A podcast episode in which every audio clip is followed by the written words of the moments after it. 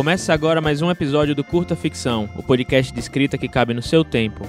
Eu sou o Thiago Lee e o episódio de hoje é um pouco diferente do comum. Lá no Curta Ficção do número 87, a gente fez um episódio contando nossas trajetórias como escritores, no caso a Paola, a Jana e eu, e o feedback dos ouvintes foi muito positivo, né? A gente tocou em assuntos que costumam acontecer nos bastidores e dificilmente são abordados em conteúdos sobre escrita por aí. Então, pegando carona aí nessa onda, a gente resolveu entrevistar outros escritores e escritoras que já estão posicionados no mercado há bastante tempo para poder compartilhar conosco as suas experiências de forma um pouco mais intimista, mais pessoal. Nossa primeira convidada é a Karen Soarelli, que é autora da série Crônicas de Miríade e romancista oficial do universo de Tormenta. Ela tem livros lançados lá pela editora Jambô, além de ser podcaster também, lá no Papo de Autor e no podcast Dragão Brasil. Ela é gerente de comunicação do, Tormenta 20. Bom, eu vou deixar ela mesma contar nos detalhes cada uma aí dessas etapas da sua trajetória.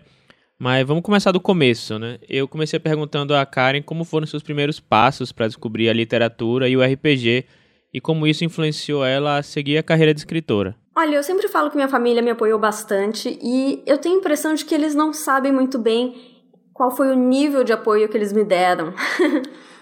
Como eu já vinha trabalhando, como eu disse, como ilustradora há bastante tempo, eu já estava meio na parte artística, mexendo com editorial, então não foi uma surpresa.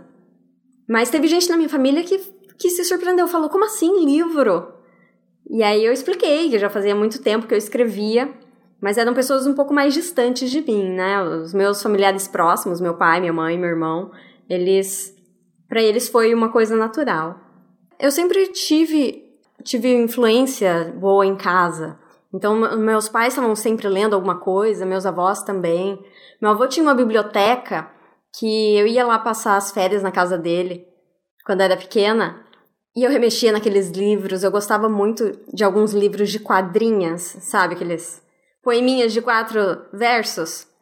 Eu aprendi a ler muito cedo, inclusive. Eu aprendi a ler antes de entrar na escola, porque eu era muito curiosa. Eu queria saber o que, que as pessoas estavam fazendo. Então eu sempre gostei, sempre tive esse fascínio. E isso foi intensificado quando eu me tornei parte da geração Harry Potter.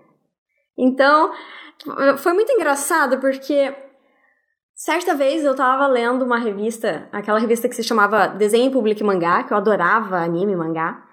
E no final sempre tinha uma historinha de oito páginas.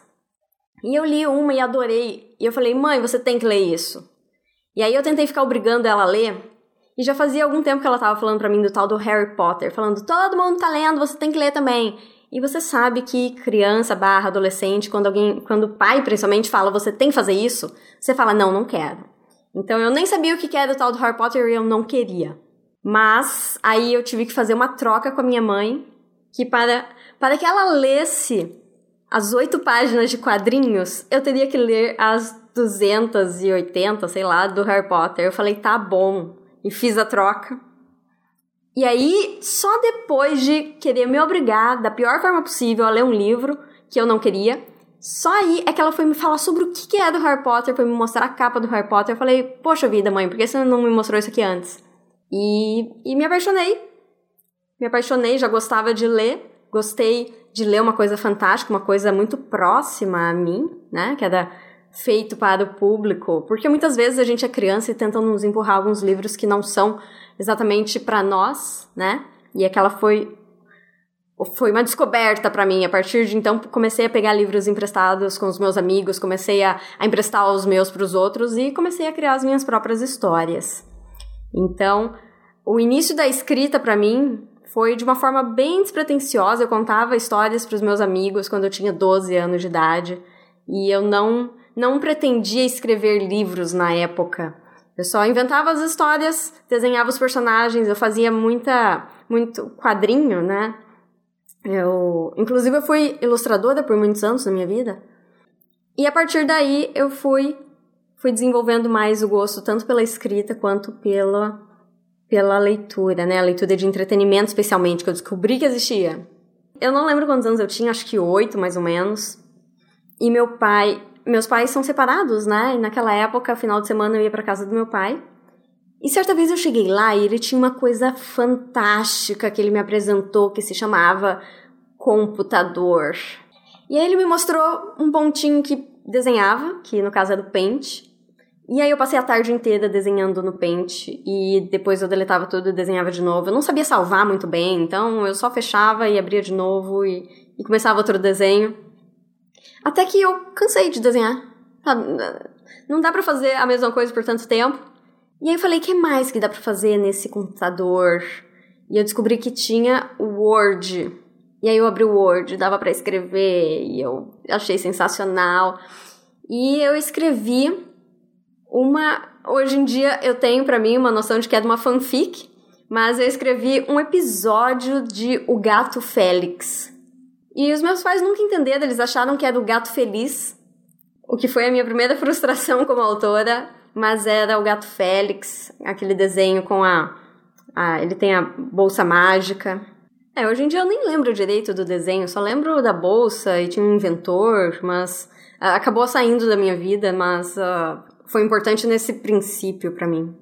E o RPG foi meio separado. Aos 9 anos de idade, um amigo do meu irmão apareceu em casa com uma caixa de primeira aventura e falou: Vamos jogar? Aí ele explicou o que, que era, eu fiquei maravilhada e eu dei muita sorte porque tinha espaço na mesa. Geralmente meu irmão não deixava eu jogar, brincar com ele. Meu irmão é quatro anos mais velho do que eu. E naquela ocasião, eu não sei se a caixa dizia que precisava de quatro jogadores, era alguma coisa assim. Eu só sei que eles eram três, faltava um. Eu falei, eu, eu, eu. E assim eu pude jogar o RPG pela primeira vez. E foi uma coisa que mudou a minha vida também. Todo mundo precisa começar por algum lugar, então eu pedi para Karen falar um pouco sobre como ela se posicionou no mercado criativo e como foi essa transição para a escrita. Eu sou paranaense, eu nasci no interior do Paraná, no norte do Paraná, numa cidadezinha que tem 16 mil habitantes, chamada Açaí. Mas eu morei em várias cidades ali do Paraná, morei também um bom tempo em Brasília. E nessa época, mais ou menos dos 12 aos 26 anos, eu morei em Campo Grande, Mato Grosso do Sul. Foi lá que eu fiz faculdade, foi lá que eu fiz a minha pós, foi lá que eu abri o meu estúdio. E foi lá que eu me lancei como escritora. Então, a maioria dessas coisas que eu falei aqui foram em Campo Grande, que inclusive era um lugar bem complicado, porque não tinha muita gente produzindo a mesma coisa que eu. Autores de fantasia, assim, eram pouquíssimos. Então, até tentava reunir o pessoal e fazer evento e esse tipo de coisa, e era muito difícil. E depois disso, eu acabei indo para o Canadá, passei três anos lá e tô morando agora em Porto Alegre. Então, eu sou quase nômade e eu acabo colocando bastante desse, dessa vida nômade nas minhas histórias. Meus personagens acabam que eles estão sempre se movendo de um lugar para o outro. Hoje eu tô em Porto Alegre, espero poder ficar aqui um bom tempo. Inclusive, eu estou fazendo mestrado aqui, então pelo menos dois anos estarei. Estou fazendo mestrado em escrita criativa na PUC RS. Sensacional, recomendo. Porque, como eu disse, quando eu morava em Campo Grande, lá não tinha muita coisa. Eu inventava as coisas, mas era sempre um esforço muito difícil, né? É, criar nas pessoas essa, esse costume, essa cultura de se reunir para falar de literatura e literatura de gênero, literatura especulativa era complicado, não tinha muitos espaços também. E aí eu cheguei aqui em Porto Alegre e as coisas acontecem. Eu fiquei maravilhada na primeira vez que eu fui na Odisseia Fantástica. E eu tava super empolgada esse ano, e só que não deu, não vai dar. Pra parte artística, uh, eu entrei na faculdade, né, de publicidade e propaganda. Como eu era muito voltada para esse lado artístico, me recomendaram fazer artes visuais e hoje em dia eu vejo que foi bom eu não ter feito. Eu fui para publicidade, que é uma coisa mais mais uh, de comércio, assim, mais justamente mais comercial. E lá eu desenvolvi mais esse aspecto da ilustração que eu já fazia antes. E os meus primeiros trabalhos, na verdade, foram como estagiária dentro de agência de publicidade, ou fiz estágio também no Sebrae, e sempre que eu podia eu incluía os desenhos ali. Mas quando me formei, aí sim, eu abri meu estúdio de ilustração e eu tive um cliente por quase 10 anos, que foi a editora Coquetel, da Idiouro, né? Eu fazia ilustrações infantis para a revista Picolé. Então, todos os meses eu entregava de uma a quatro revistas, dependendo da época, e era bem voltado para o público infantil mesmo. E era interessante porque, na maioria dos casos, praticamente todas as revistas, eu recebia os textos prontos, mas a partir dali eu podia fazer praticamente o que eu quisesse, eu poderia uh, representar aqueles textos de forma de ilustração da forma que eu julgasse melhor, então sempre tinha bastante abertura para criatividade.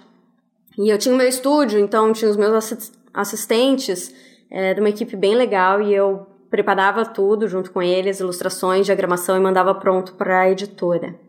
A Cara iniciou sua carreira de escritora né, com uma série de livros, que é a Crônicas de Miríade, e como autora independente, eu perguntei para ela quais foram os desafios que ela enfrentou para ter sucesso aí nesse formato específico de publicação. Eu já tinha algum tempo esse, esse desejo de escrever um livro, né? No início, quando eu comecei a criar meu universo, que é o universo de Miríade, eu tinha 12 anos e naquela época esse universo não tinha praticamente nada de original. Era Uh, existem, tudo bem, adolescentes prodígio que escrevem muito bem, mas eu não era uma dessas. Então eu só pegava tudo que eu gostava, jogava lá dentro, misturava e, e aquela era a história que eu estava contando. Só que com o passar do tempo, não dá para você ficar fazendo só mistureba de coisas externas para sempre, né? Se você quer ser profissional, você precisa buscar ideias novas e assim, dizem que todas as ideias já foram escritas, mas é, uma coisa é pegar uma ideia que existe e desenvolvê-la da sua forma, que foi o que eu vinha fazer, e outra coisa é simplesmente copiar o que está lá. E, e, enfim, isso não é uma ideia, não, uh, não é uma história original.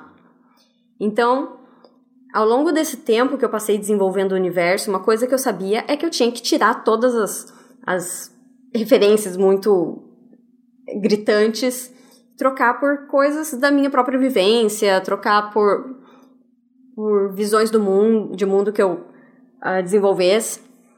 Então passou um bom tempo. E só que no final das contas, o trabalho que eu acabei publicando, ele se desenvolveu a partir dessa história de quando eu era adolescente. E a primeira coisa que eu escrevi eu, eu sempre penso para mim que prazo é uma, uma, coisa maravilhosa. Porque quando você não tem prazo, você não escreve e é assim que funciona. Mas eu ficava sempre pensando, vou escrever essa série, vou escrever essa série. E aí surgiu uma oportunidade, um concurso, que tinha que escrever um conto e mandar para editora. E aí eu falei, tá, vou escrever um conto dentro do meu universo. E eu escrevi. Só que na época eu não tinha muita noção do que era um conto e eu acabei escrevendo uma novela. E obviamente não foi selecionado. E aí eu fiquei muito triste, muito chateada, mas por outro lado, foi muito bom ver que sim, eu podia escrever uma história até o final e gostar do que eu tinha escrito.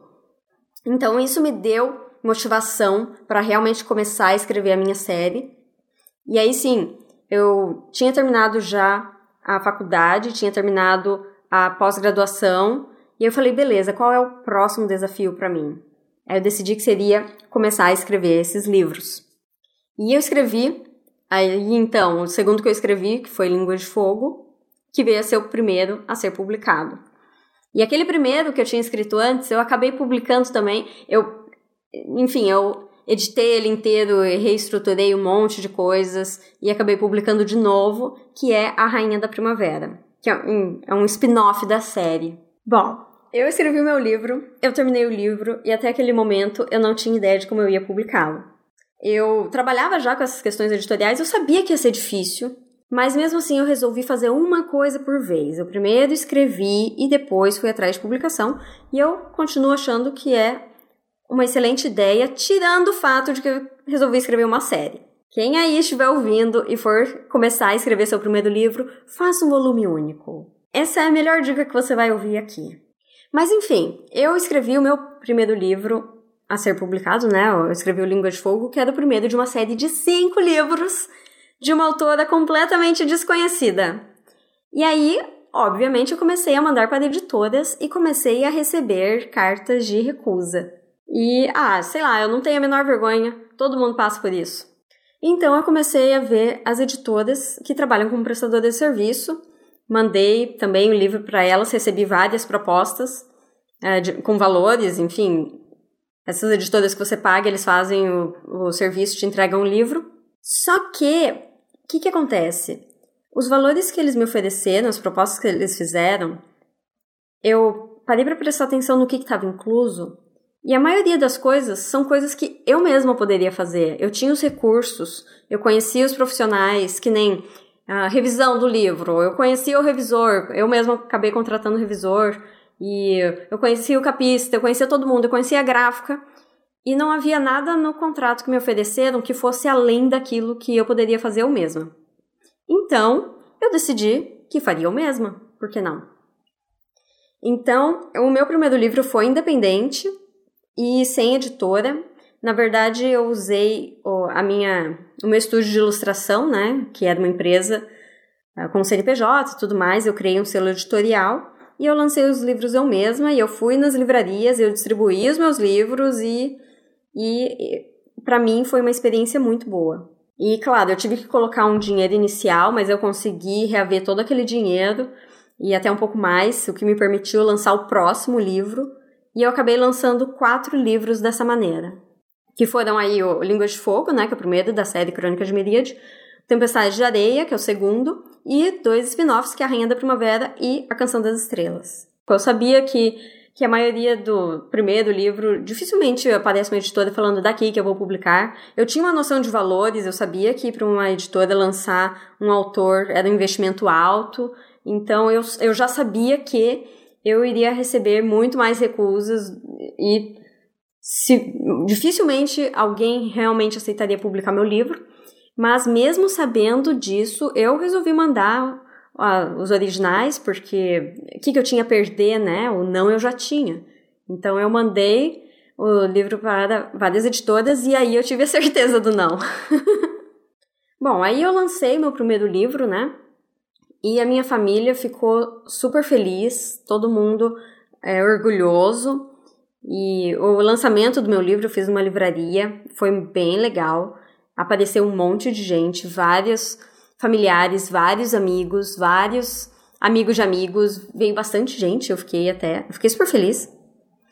E os primeiros feedbacks foram assim super pra cima, né? Porque afinal de contas, as pessoas que tinham comprado o livro eram todos meus amigos. Mas depois disso também tive muito feedback bom. Uh, depois que eu fiz o lançamento do livro, eu comecei a ir atrás de escolas, eu fui participar de feira do livro, fui dar palestra. Esse meu livro ele é infanto-juvenil, né? Então era bem adequado. E eu sempre fui muito bem recebida nas escolas, porque os professores acham sensacional trazer um autor para falar com os alunos, para ter uma um, algo diferente na escola, sabe? E os alunos também acham o máximo, principalmente porque eles olhavam para mim e falavam: Nossa, uma escritora, mas tão nova. E eu tinha mais. Quantos anos eu tinha? Eu tinha 23 anos na época. E os alunos estão acostumados a pensar que escritor é só aquele velhinho barbado, né? E para eles era muito interessante. Então, eu tive um feedback muito bom dos alunos também. Teve clube de leitura que adotaram os meus livros. E aí eu fui para a internet. Na internet já é um terreno um pouco mais complicado, porque existem pessoas que estão na internet, o objetivo de vida delas na internet é falar mal de tudo e ofender todas as pessoas que elas puderem. Então, críticas negativas vieram.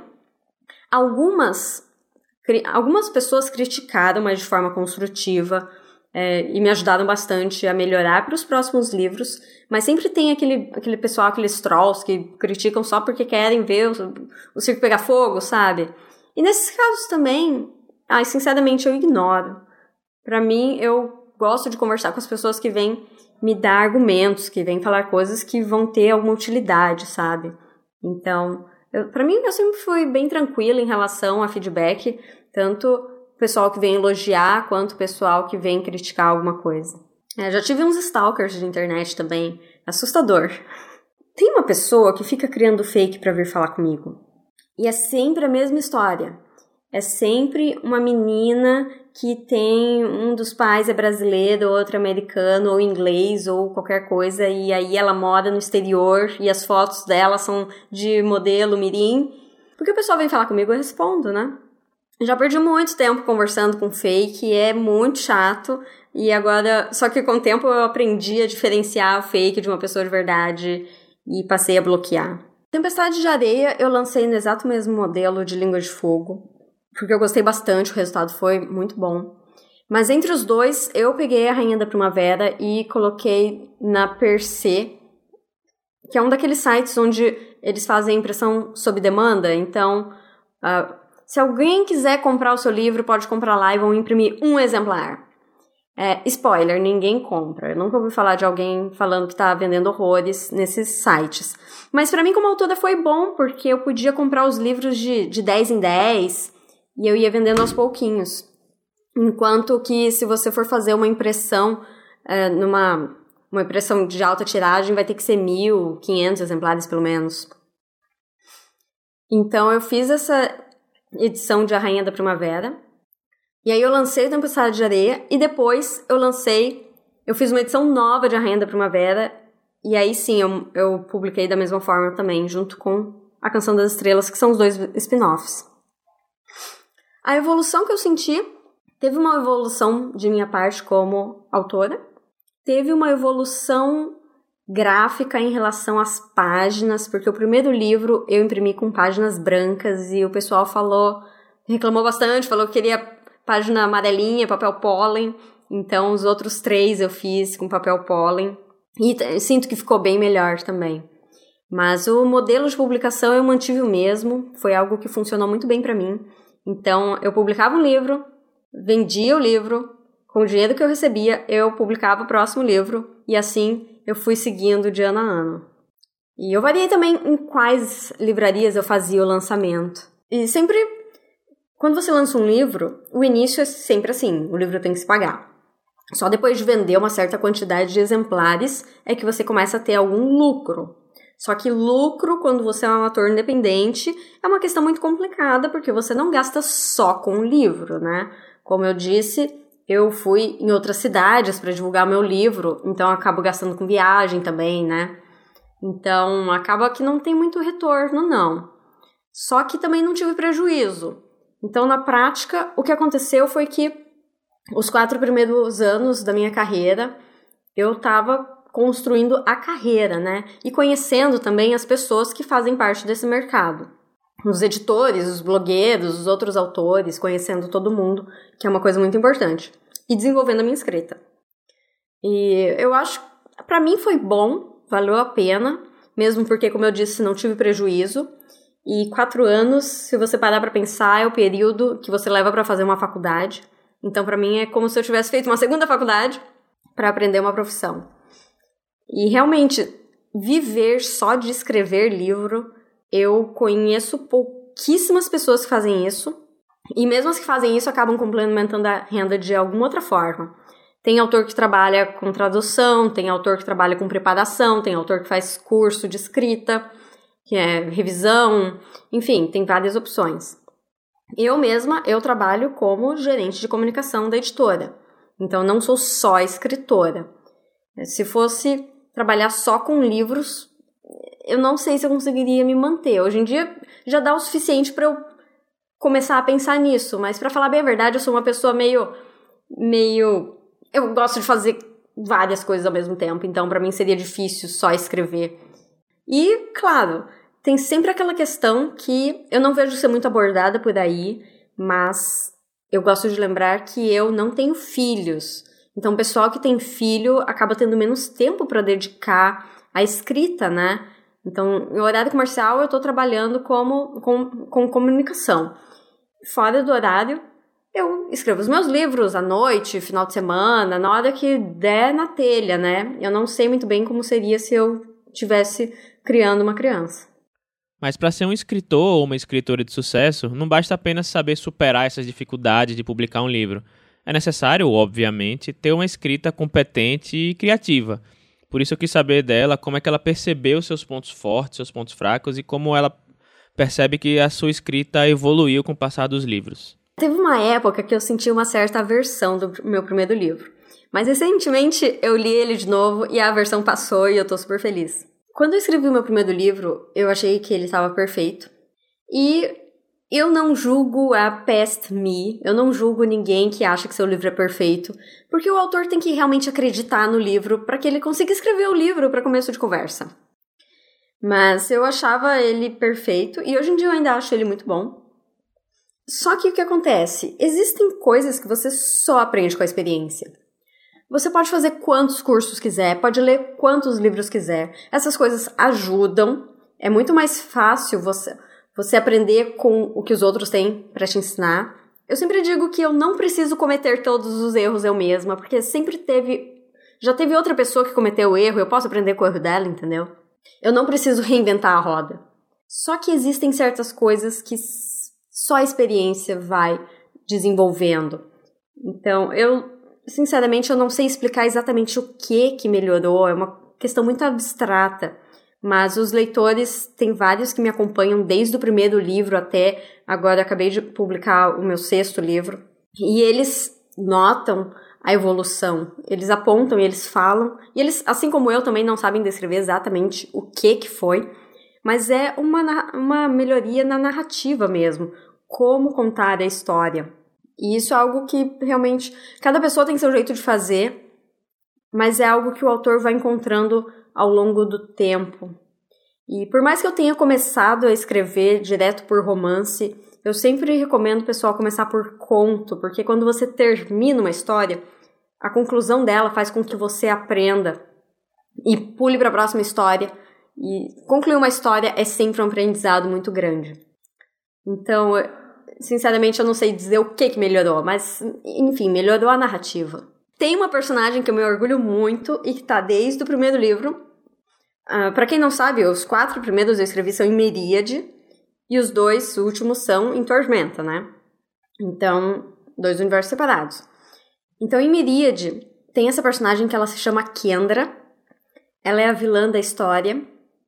E todo mundo odeia Kendra, porque ela é muito má. Só que ao longo da história as pessoas vão descobrindo por que, que ela tem esse comportamento, o que, que faz ela agir dessa maneira. E chega uma hora que as pessoas não sabem mais se estão torcendo contra ou a favor dela.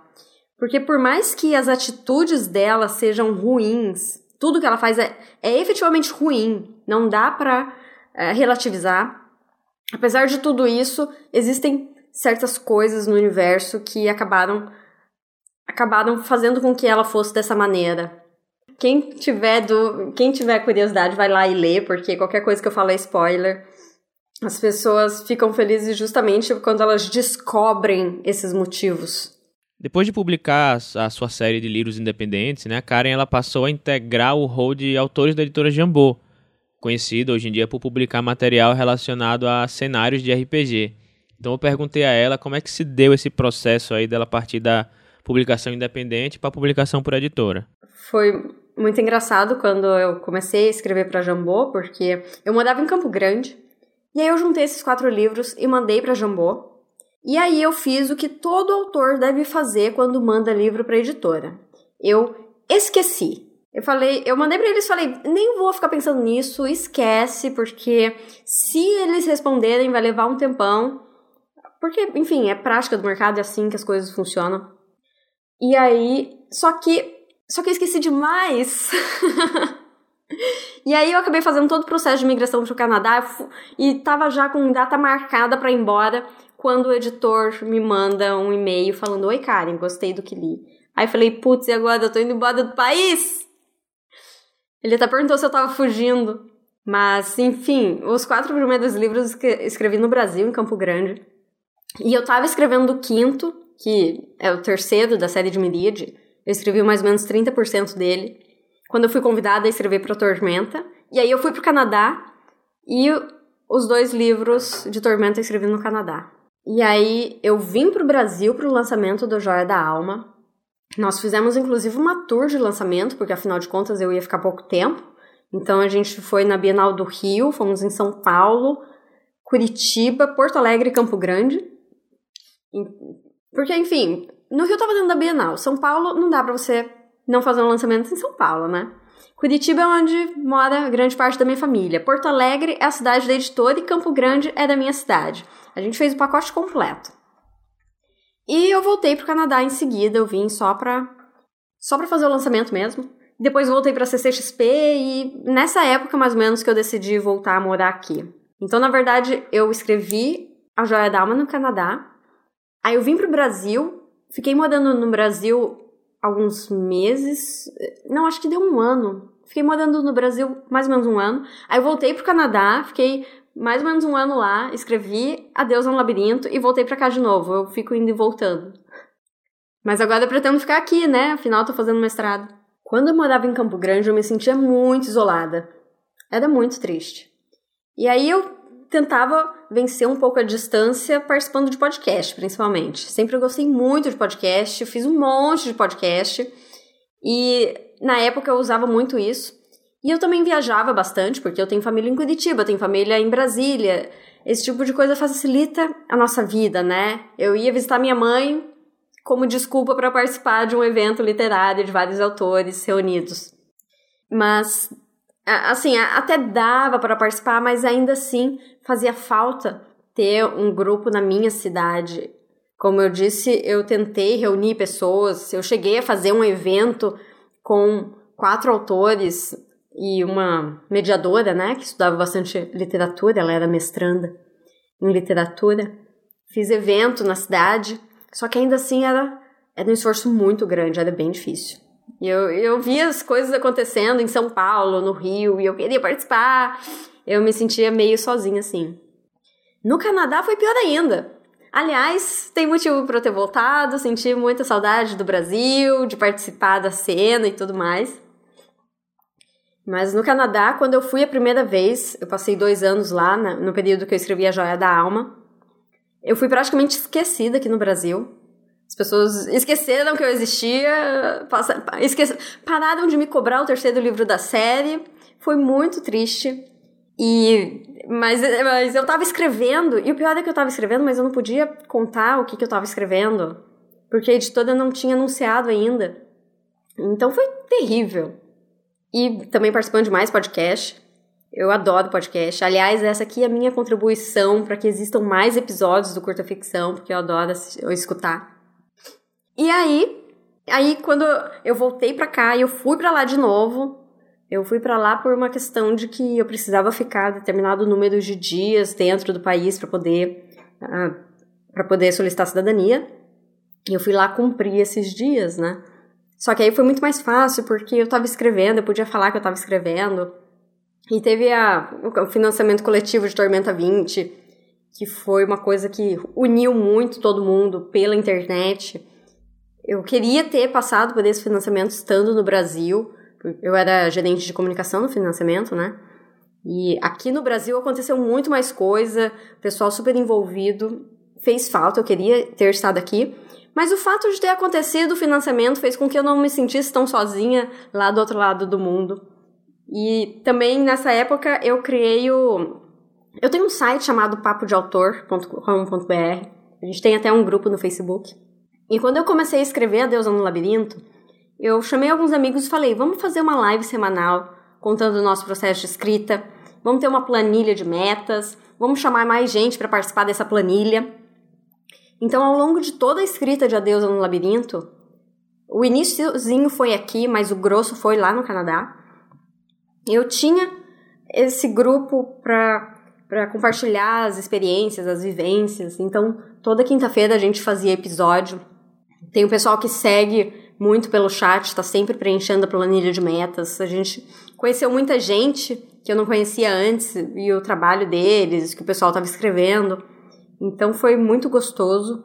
Eu não consigo imaginar como era a vida das pessoas antes da internet.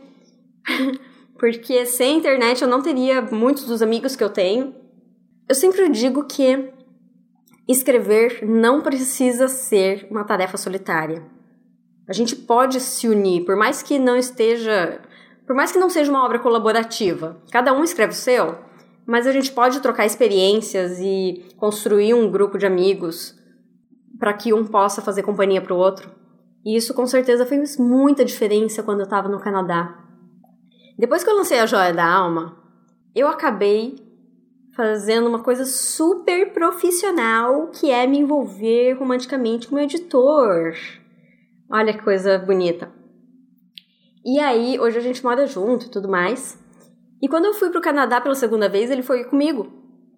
Só que ele não, não pôde ficar comigo todo o tempo que eu fiquei lá. Ele ficou comigo quatro meses, depois a gente veio, participou da Bienal do Rio, lançamos a, a Deus no Labirinto, e eu voltei para lá, só que dessa vez com a minha mãe. Porque eu detesto ficar sozinha. Falei, mãe, vem comigo, e minha mãe é super parceira, ela foi. Só que eu tava muito de coração partido, ficar longe de todo mundo, exceto minha mãe, e ainda longe do meu meu namorado. E aí nesse período eu criei uma live chamada Destruindo Inícios, que funcionava assim, as pessoas mandavam para mim os primeiros 500, primeiras 500 palavras de um livro não publicado, e eu lia ao vivo apontando as qualidades e principalmente apontando os defeitos.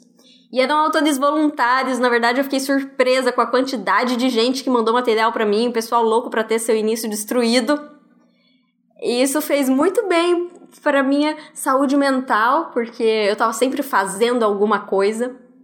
E eu sinto que também foi bom para quem participou, teve muita gente que veio agradecer por ter seu início destruído.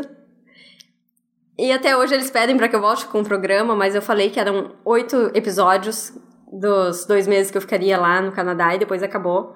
E quem sabe um dia eu volte, quem sabe, mas por enquanto não tem previsão. E por fim eu fiz uma pergunta um pouco mais pessoal para ela, né? Eu quis saber como é que ela se sentiu ao saber que tinha sido convidada para publicar pela editora Jambô, que é um objetivo que ela já almejava já há bastante tempo, né? Ah, ouvindo você falar assim, já me bate mais forte o coração, porque foi um momento muito emocionante. foi aquele momento que eu senti que todo o meu trabalho de vários anos estava sendo reconhecido. Mas é, é, engraçado, eu falo, eu falo que eu esqueci. Não é que realmente que eu tenha esquecido. Eu simplesmente não acreditava muito que eu fosse receber uma resposta. Mas a resposta veio em forma de e-mail. Certo dia eu abri meu e-mail e tava lá na caixa de entrada falando assim: Resposta aos materiais enviados a Jambô. O título, né? O assunto do e-mail. Aí eu pensei: olha só, recebi uma carta de recusa. Aí eu abri o e-mail e, e aí eu saí pulando pela casa, super feliz, porque o e-mail falava que foi o Guilherme que respondeu, né? Ele falou que tinha gostado do que ele tinha lido e, e ele falou: Ah, você não quer escrever um romance pra Tormenta? E, eu achei aquilo muito abrupto. Depois ele deu uma recuada e falou: Ah, não, escreve um conto primeiro pra eu ver como é que você escreve. Mas na verdade eu eu gosto de lembrar que ele já veio me falando de romance e eu fiquei super feliz. Eu tinha aquele sonho distante de escrever para Tormenta, mas assim como eu não esperava receber uma um aceite, eu também não esperava escrever para Tormenta. É daquele tipo de coisa que você quer que aconteça, mas você não fica pensando naquilo porque porque você não quer se decepcionar, entendeu? E eu não gosto muito de usar o termo sonho, não, eu tenho pavor a falar de sonho, porque sonho é a palavra que as pessoas usam para se aproveitar de você. Mas eu eu eu tinha assim esse eu imaginava eu escrevendo para Tormenta, escrevendo para Jambô, e quando aconteceu foi simplesmente isso, foi nossa, tudo que eu fiz valeu a pena. E aí começou a conversa, eu perguntei, tá, você quer que eu escreva sobre o quê? Aí ele respondeu, Karen, siga o seu coração. Enfim, ele pediu para eu fazer uma proposta para ele, né? E assim eu comecei a trabalhar numa ideia de um romance. E eu, a princípio, eu não tinha nada. O que eu tinha era só as referências que eu conhecia do universo de Tormenta. E aí eu comecei realmente a pesquisar sobre o que, que eu queria escrever. Comecei a pensar nas coisas que eu sempre quis fazer em mesa de RPG e nunca tinha sido possível. Isso se resume a voar num grifo. Eu sempre quis voar num grifo numa mesa de RPG, só que o mestre sempre dava uma desculpa esfarrapada para isso não ser possível. Ou porque eu não tinha nível suficiente, ou porque ah, não tinha grifo na região, ou porque. Ah, teve um mestre que falou para mim assim: tudo bem, pode ter um grifo, você vai colocar todos os pontos do personagem no grifo, seu personagem, seu personagem principal vai ser bem fraquinho, tudo bem, não tem problema. Mas lembre-se que grifo não entra em dungeon. É aí. É, sacanagem, né? Enfim, eu nunca tive um grifo numa mesa de RPG e eu falei, tá, nesse livro eu vou colocar um grifo. E juntando isso a, ao universo de Tormenta, eu consegui fazer uma. pegar várias vivências, várias ideias, várias referências, juntar tudo e fazer uma ideia, fazer uma proposta para a editora de algo que eu queria escrever e que eu acreditava. E eles gostaram, enfim.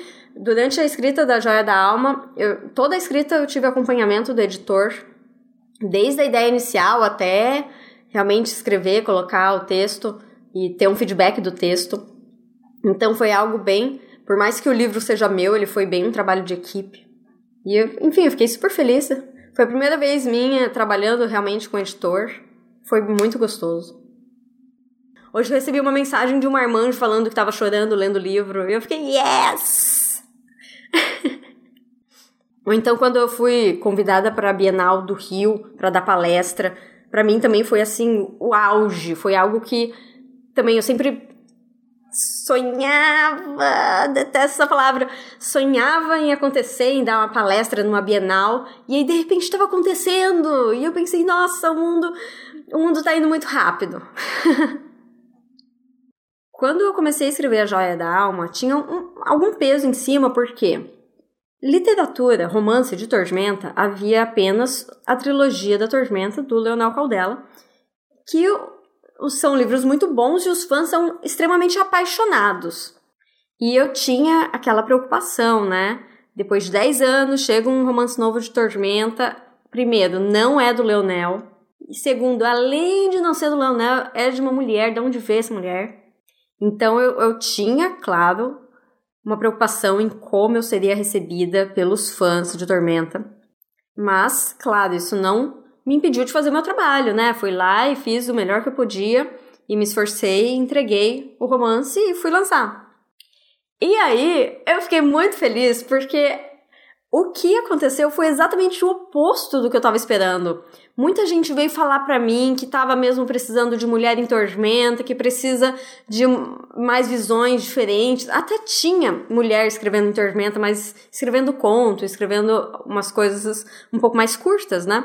E eles estavam felizes que tinha agora romancista mulher em Tormenta, contada de um, um ponto de vista um pouco diferente, e que isso ia enriquecer muito o cenário. E aí passaram alguns meses e essas pessoas leram o livro e vieram falar comigo de novo, falando mais uma vez, estavam muito felizes, que gostaram do livro. Teve gente que até falou que, ah, eu tava com o pé atrás, porque não era do Leonel, mas depois que eu li, eu fiquei muito feliz. E para mim é muito bom, mais uma vez, falando na internet, né? Esse feedback muito presente, é muito fácil falar com as pessoas. E eu adoro quando o pessoal vem falar comigo depois de ter lido o livro. Principalmente se estiver chorando. e aí, A Deusa no Labirinto, quando foi anunciado, teve um monte de gente que comemorou. Teve. Sempre tem um comentário ou outro que fica mais cravado na sua memória, né? Na minha memória tem o comentário de um cara que falou assim: Karen, a joia da alma eu comprei só porque é da tormenta. Só que a deusa no labirinto eu vou comprar porque é você. Aí o meu coração derrete. então, no final das contas, foi, o saldo foi totalmente positivo. Eu também sou uma pessoa que não me incomodo muito com as coisas ruins. Eu vou logo em busca de alguma forma de contornar qualquer problema que surja, né? Então eu tenho para mim que isso atrai coisas boas e acaba que na minha memória ficam marcadas as melhores coisas que acontecem. E eu tô muito feliz.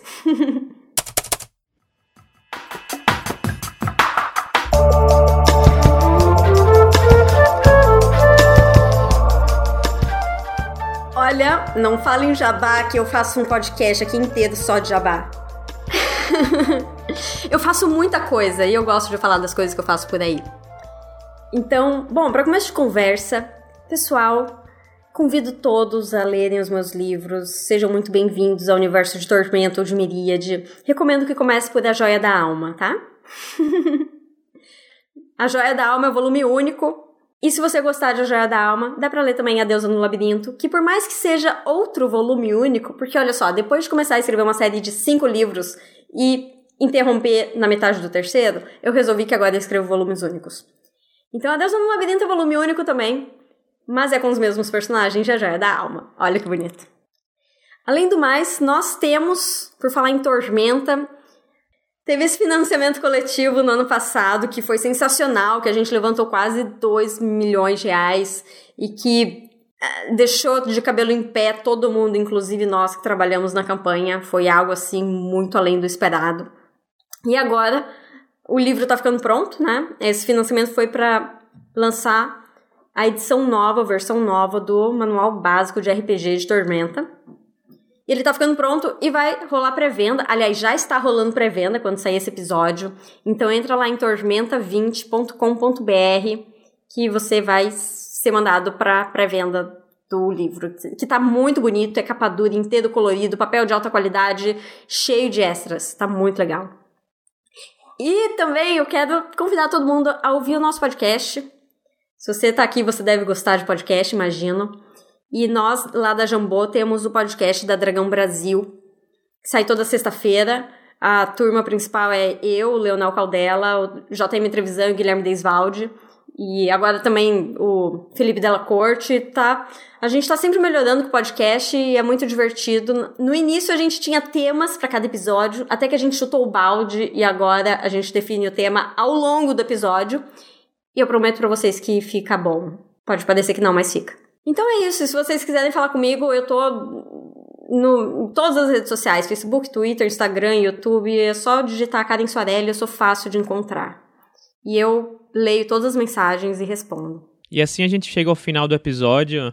Né, um, um agradecimento especial para Karen Soarelli por compartilhar com a gente essas experiências, né?